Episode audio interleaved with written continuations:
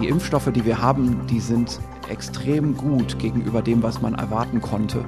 Wenn ich mich impfen lasse, dann habe ich mit der aller, allergrößten Wahrscheinlichkeit für mich selber die Angst erstmal weg. Sagt unser aller Lieblingsvirologe Christian Drosten. Und es ist trotzdem irgendwie traurig. Wir sind mitten in der Pandemie. Impfstoffe sind unser einziger Weg raus. Aber Virologen wie er oder auch Politiker müssen immer wieder dafür werben, dass sich überhaupt Leute impfen lassen. Ja, gerade ist nämlich einer der drei zugelassenen Impfstoffe, der von AstraZeneca, besonders in der Diskussion. Und deshalb lauten auch die Überschriften Skepsis gegenüber Corona-Impfstoff oder warum der AstraZeneca-Impfstoff in Berlin ein Ladenhüter ist. Ja, und wir schauen uns heute mal an, warum der Impfstoff denn so unbeliebt ist oder zumindest scheint und ob das gerechtfertigt ist. Außerdem ist heute Aschermittwoch. Da müssen wir natürlich übers Fasten reden, vor allem in diesem Jahr übers Digitale. Mhm. Wir sind Jens Lehmann und Leonie Schwarzer. Hi. News Junkies. Was du heute wissen musst. Ein Info-Radio-Podcast. Es ist ja schon ein bisschen seltsam. Bei zwei von drei zugelassenen Impfstoffen hier in Deutschland, da kann es nicht genug geben. Ne? Da gab es ja Geschichten von Politikern, die sich vorgedrängelt haben, meist mit der Begründung, dass noch Impfstoff übrig war. Das wurde da meist mhm, gesagt. Knickknack. Ja, und der dritte Impfstoff AstraZeneca, der wiederum bleibt offenbar vielfach liegen. AstraZeneca wird in Berlin zum Ladenhüter. So lautet zum Beispiel die Überschrift bei den Kolleginnen und Kollegen von RBB24. Und wenn man sich die Zahlen so anschaut, kann man sagen, stimmt. Laut Bundesgesundheitsministerium sind seit vergangener Woche über 30.000 Dosen von diesem britisch-schwedischen Vektorimpfstoff in Berlin angekommen. Verimpft worden sind aber nur etwas über 900. Klar kann man sagen, der Impfstoff, der ist ja in Deutschland nur für unter 65-Jährige zugelassen und wir sind ja immer noch dabei, vor allem die erste Risikogruppe der über 80-Jährigen zu schützen. Aber das Personal von Pflegeeinrichtungen, Krankenhäusern und Arztpraxen, das ist auch dran. Und das soll jetzt vor allem mit AstraZeneca geschützt werden. Und auch da ist die Reaktion, naja, sagen wir mal ehrlich, zögerlich. Ja. So, hier in Berlin wird es in einem einzigen Impfzentrum, nämlich im alten Flughafen Tegel, geimpft. Nur da kommt keiner, das sagt diese Mitarbeiterin. Wir merken es alle daran, dass wir viel mehr Menschen gerne impfen wollen würden, wundern uns nur, dass die äh, entsprechende ähm, Anzahl an Menschen ähm, noch gar nicht irgendwie, ich sag mal, im Prinzip ansteht. Also im Impfzentrum in Tegel, wo es eben nur AstraZeneca gibt, da gibt es keine Schlangen. Äh, und es ist wiederum auch ganz anders als bei uns hier vor der Tür, Messe ja. Berlin. Da sind so dermaßen viele Autos. Etwas anderes Bild offenbar. Auf jeden Fall. Die Gesundheitssenatorin, die sagt, daraus kann man noch überhaupt nicht ableiten, dass AstraZeneca jetzt abgelehnt wird. Schließlich sind die Einladungen an viele niedergelassene Ärzte erst Ende letzter Woche rausgegangen. Zudem könnte, Achtung, das Winterwetter eine Rolle gespielt haben. Trotzdem klang die Leckerleitsche in der der RBB Abendschau gestern schon ein bisschen genervt, kann man sagen. Ich erwarte, dass gerade Personal in der Altenpflege ähm, und auch die Arztpraxen sich auch impfen lassen. Aber muss man auch sagen, Berlin steht mit dem schleppenden Start bei AstraZeneca definitiv nicht alleine da. Nee, stimmt. Laut Bundesgesundheitsministerium sind deutschlandweit nur 19 Prozent des vorhandenen Stoffes überhaupt bis jetzt verimpft worden. Also ein Fünftel, ne? Ja, das ist echt eine schlechte Quote. Bei BioNTech und Pfizer, da liegt die Quote im Vergleich mal bei 85 Prozent. Bei Moderna immerhin schon bei 63 Prozent. Muss man natürlich auch dazu sagen, die beiden eben genannten sind schon länger auf dem Markt. Da ist die Impfkampagne einfach schon besser ins Rollen gekommen. Nehmen wir Brandenburg als Beispiel. Da fangen die Impfzentren gerade erst heute überhaupt damit an, AstraZeneca zu verimpfen. Da gibt es dann halt noch keine verlässlichen Daten dazu. Und AstraZeneca ist ja auch nach all dem Streit um Lieferengpässe vor ein paar Wochen, den wir auch ausgiebig bei uns im Podcast mhm. diskutiert haben, so richtig mittlerweile in Fahrt gekommen und liefert auch immer mehr Impfstoff nach. Ende der Woche stehen mehr als eine Million Impfdosen von dem Impfstoff zur Verfügung. Trotzdem muss man sagen, kommt man ein bisschen ins Grübeln, wenn man die ganzen Berichte liest und hört, die jetzt gerade in den letzten Tagen so aufgekommen sind. Da ist ja von teilweise heftigen Impfreaktionen auf AstraZeneca die Rede. Das Gesundheitsministerium in Nordrhein-Westfalen, das hat Rettungsdiensten inzwischen sogar empfohlen, ihre Mitarbeiter nicht alle auf einmal zum Impfen zu schicken, denn sonst könnte ein erheblicher Teil des Personals gleichzeitig und teilweise für mehrere Tage ausfallen und dadurch die Versorgung gefährdet werden. Ja, eine ähnliche Meldung gab es auch aus Dortmund. Da hieß es letzte Woche aus dem Rathaus, dass sich ein Viertel der Feuerwehrleute nach einer Impfung krank gemeldet hat. Und wir reden hier vor allem über typische Grippesymptome. Also die Leute frösteln, bekommen Kopfschmerzen, Fieber. Also die müssen einfach ins Bett. Ja, auch in Niedersachsen hat das Gesundheitsministerium jetzt die Krankenhäuser angewiesen, ihre Mitarbeiter nur versetzt zum Impfen zu schicken. Und in manchen Landkreisen, das finde ich schon ziemlich krass, ist das Impfen mit AstraZeneca sogar vorübergehend gestoppt worden. Aber das Gesundheitsministerium von Niedersachsen, das weist eben auch darauf hin, solche Nebenwirkungen, wie wir sie gerade schon beschrieben haben, die sind bei solchen Vektorimpfstoffen normal. Und das ist ja auch bei der ganz normalen Grippeimpfung, die sich sehr viele Menschen jeden Herbst holen, auch mal so. Also diese Impfreaktionen, die kennt man eben und die klingen auch nach ein paar Tagen wieder ab. An einen weiteren Punkt erinnert der Impfarzt Peter Felling. Der arbeitet im Impfzentrum in der Arena hier in Berlin-Treptow und der war zu Gast im Witcast Impfen gegen Covid-19 von RBB24. Den gibt es morgen in aller Ausführlichkeit und voller Länge zu sehen. Aber jetzt spielen wir ihn hier schon mal. Der hat nämlich Folgendes gesagt. Ich erwarte auch bei den anderen Impfstoffen, je jünger wir im Alter sind, und das sind wir ja mit AstraZeneca, desto mehr reagieren sie. Ich habe es einmal erlebt in der Impfkabine, da hat ein 16-jähriger Krankenpflegeschüler eine 108-jährige zu Betreuende mitgebracht. Beide sind geimpft worden. Ganz am Anfang ging das noch. Der, der richtig drei Tage krank war, war der 16-Jährige. Also das Immunsystem ist, je jünger es ist, desto mehr reaktionsfreudig. Das merkt man auch bei Allergien oder ähnlichen Sachen. Interessant und wir erinnern uns ja auch, AstraZeneca ist eh nur für unter 65-Jährige erstmal gedacht, also für Jüngere im weiteren mhm. Sinne, kann man so oh, sagen. Wir, wir, sind so jung, du. ähm, und da ist es ja dann offenbar klar, dass die Impfreaktionen etwas heftiger ausfallen. Und es das heißt ja auch, je heftiger die Reaktionen, desto besser die Immunantwort des Körpers, also desto besser der Schutz, könnte man überlegen. Ja, und ein zweiter Punkt, warum AstraZeneca gerade auch so ein bisschen der Underdog ist, so mhm. wollen wir es mal sagen, der bezieht sich auf die Wirksamkeit. Äh, Angaben wie BioNTech, Pfizer und Moderna haben eine 95-prozentige Wirkung und AstraZeneca nur 70 Prozent.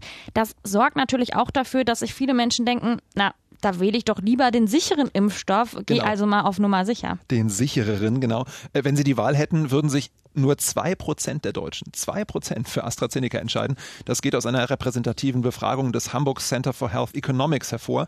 Also der Stoff ist ziemlich unbeliebt, kann man sagen. Und es ist natürlich irgendwie verständlich, finde ich, dass Menschen sagen, okay, ich möchte da lieber den allersichersten Stoff, wie du gerade gesagt hast, raussuchen.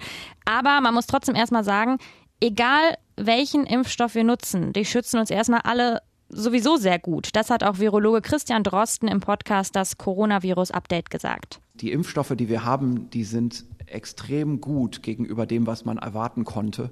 Es gibt immer irgendwo ein Haar in der Suppe und manche schauen da mit dem Vergrößerungsglas drauf.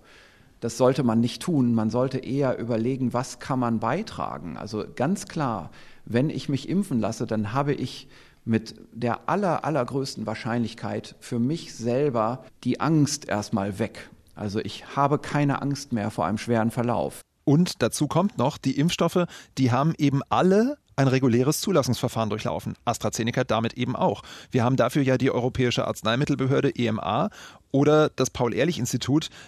Das sind ja nicht irgendwelche Institutionen. Da kann man schon mal drauf vertrauen, ehrlich gesagt. Ja, das denke ich auch. Und es gibt natürlich auch viel Verwirrung um diese Frage der Wirksamkeit, ist so zumindest mein Gefühl.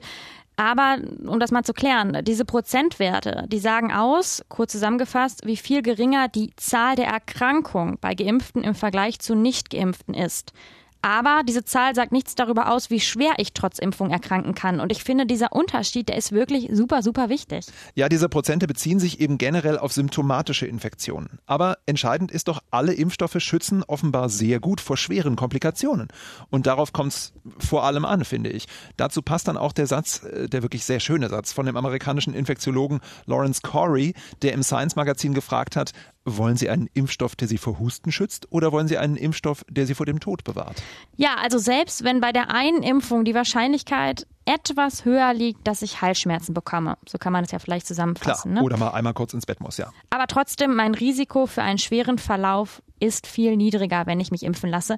Und äh, wenn ihr mehr zum Thema Wirksamkeit bei Impfstoffen erfahren möchtet, bevor wir jetzt hier noch drei Stunden darüber reden, was erklären, dann scrollt gern mal in eurer Podcast-App ein bisschen runter, denn am Freitag, da haben sich unsere Kollegen Dörte Naht und Jörg Poppendiek etwas ausführlicher damit beschäftigt, hier eine kleine Hörempfehlung an dieser Stelle. Definitiv, aber nicht gleich. Erst uns zu Ende hören. ja. So viel Zeit Bleibt muss sein. dran. Auf jeden Fall können wir zusammenfassen, Warum bleibt AstraZeneca liegen? Vermutlich wegen der ganzen vielen kleinen Meldungen, die verunsichern. Zum Thema Impfreaktionen können wir sagen, ja, es gibt gerade einige Meldungen. Andererseits ist es auch normal, dass wir auf Impfstoffe reagieren. Trotzdem, klar, muss man das natürlich ein bisschen weiter beobachten. Und Wirksamkeit haben wir jetzt gerade uns als letztes noch angeschaut. Da verunsichert halt diese 70 Prozent Wirksamkeitsmeldung. Aber auch da muss man sagen, gegen schwere Verläufe schützen alle Impfstoffe, zumindest nach jetziger Studienlage. Wir können auf jeden Fall festhalten, der AstraZeneca-Impfstoff, der hat gerade ein großes Imageproblem. Oh ja.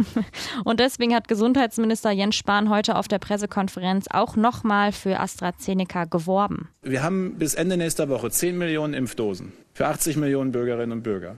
Wir sind in einer Zeit noch immer der Knappheit. Und wenn Sie jetzt sagen, es gibt eine steigende Skepsis, ähm, wir müssen jetzt ein bisschen aufpassen, dass wir uns da selbst nicht auch als Gesellschaft in was reinreden und ein wirklich wirksames Instrument in dieser Pandemie, nämlich eine Schutzimpfung mit einem zugelassenen, sicheren und wirksamen Impfstoff, dann irgendwie in Frage stellen. Sprich, kleinreden kann man auch sagen. Und er hat auch gegenüber RTL gesagt, ja, ich würde mich impfen lassen, wenn ich eine Impfung angeboten bekommen würde, ausdrücklich auch mit AstraZeneca. Und trotzdem, trotz aller Werbung, wir haben es schon gesagt, nur sehr wenige Menschen würden sich AstraZeneca gerade aussuchen. Aber da muss man sagen, würden. Denn mhm. eine Wahlfreiheit gibt es in Deutschland nicht, zumindest noch nicht. Die Impfverordnung des Bundesgesundheitsministeriums räumt Risikogruppen zwar das Recht auf eine Impfung ein, aber ein Mitspracherecht bei der Auswahl von einem Impfstoff ist nicht vorgesehen. In Berlin gab es da ein bisschen Verwirrung drum, weil die Stadt ja einen Sonderweg geht. Aber auch hier ist es so, nur über 80-Jährige können sich die Impfung quasi aussuchen, weil sie sich nämlich ein Impfzentrum aussuchen können und damit eben quasi durch die Hintertür den Impfstoff, weil man weiß, wo was geimpft wird. Ärztinnen und Pfleger werden dagegen eben, wie schon gesagt, nur in Berlin-Tegel geimpft, an einem einzigen Standort und da gibt es halt nur AstraZeneca. Macht ja auch Sinn, auch das hatten wir eben schon, weil der AstraZeneca-Impfstoff nur an unter 65-Jährige geimpft werden darf. Grund ist hier, ne, warum das so ist, es gibt einfach noch nicht genug Daten, wie gut der Impfstoff bei Älteren wirkt. Ja, trotzdem finde ich, es darf jetzt auch nicht der Eindruck entstehen, dass Jüngere nur einen Impfstoff zweiter Klasse bekommen. Das ist es ja auch nicht. Ja, stimmt. Ich finde, jeder muss das sowieso letztendlich für sich selbst entscheiden.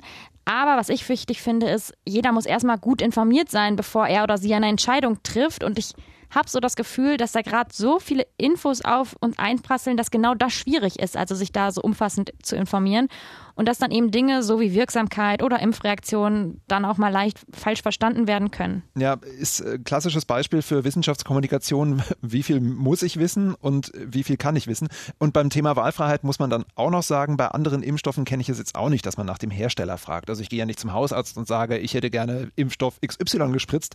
Kriegst du halt einfach nicht. Ist Quatsch. Das äh, ist ehrlich gesagt den meisten von uns egal. Ja, weil wir eben auch darauf vertrauen, dass unser Arzt uns da gut berät und uns da gar nicht viele Gedanken drüber machen. Und da sind wir dann auch wieder beim Imageproblem von AstraZeneca, wo wir gestartet sind. Wenn ich persönlich online bin, dann zugegeben vor allem bei Twitter, bei Instagram und alte Berufskrankheit, diverse Nachrichten-Apps. Ich kann es mir nicht verkneifen. Ja, geht mir ähnlich. Ähm, auch eher so all together, also Nachrichten, Social Media Apps, Instagram, Clubhouse, wo mhm. du ja leider nicht bist. Ja, danke. Die ganze Palette. Ähm, und jetzt aber in der Corona-Pandemie tatsächlich auch sehr häufig äh, Videospieleabend, Videotalkabend, alles Mögliche halt jetzt per Video, Videokochabend. Ja, wir passen auf jeden Fall, äh, merke ich schon, sehr gut zu einer Studie, die heute von der Techniker Krankenkasse vorgestellt worden ist. Die Deutschen sind immer häufiger und immer länger im Internet unterwegs. Klingt erstmal nicht neu, aber man muss es sich einfach immer wieder schwarz auf weiß vor Augen halten. Mehr als die Hälfte aller Internetnutzer verbringt täglich zwischen einer und fünf Stunden im Netz. Ja, und wie viel es genau ist, das kann man sich ganz gut mal über die Bildschirmzeit bei sich auf dem Smartphone anschauen. Ah, das will ich lieber gar nicht wissen. Ja, wegignorieren oder sich der Realität stellen. Aber ich bin mit meinen Videocalls auf jeden Fall auch voll im Trend, denn in der Corona-Pandemie nutzen viele Menschen digitale Medien noch häufiger als eh schon.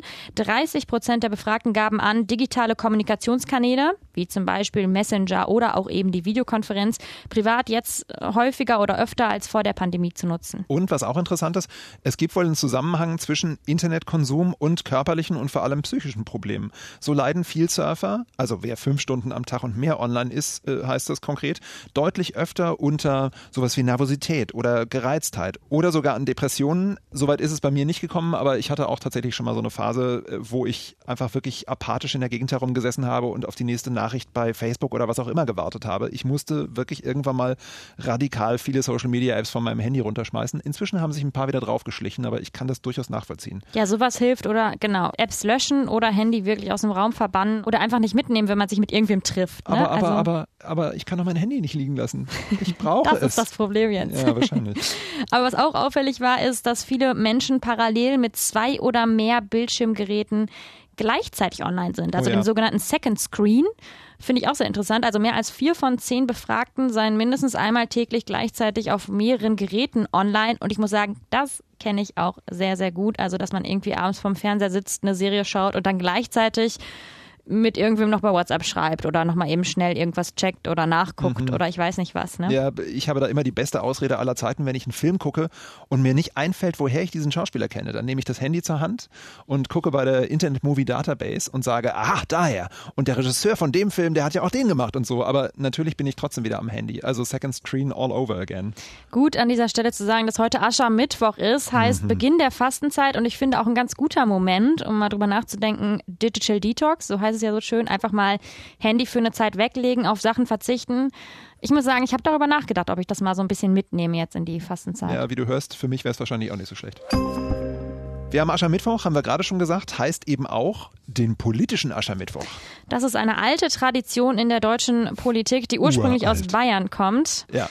Ähm, man kann sich das so vorstellen, da versammelt sich dann die Politik-Prominenz sozusagen in Bierzelten und Hallen in kleineren Ortschaften und macht Witze über den politischen Gegner, die politische Gegnerin, was wiederum natürlich in Corona-Zeiten schwierig ist, denn zusammensitzen in Bierzelten ist gerade nee, nicht. nicht so.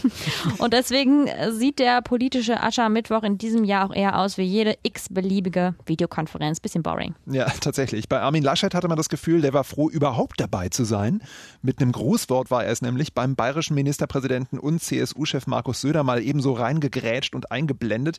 Da hat sich Laschet echt, also wirklich einen Kullerkeks gefreut. Dass ich nun heute diesen Olymp des politischen Lebens betreten darf, das ist natürlich für mich eine ganz besondere Freude.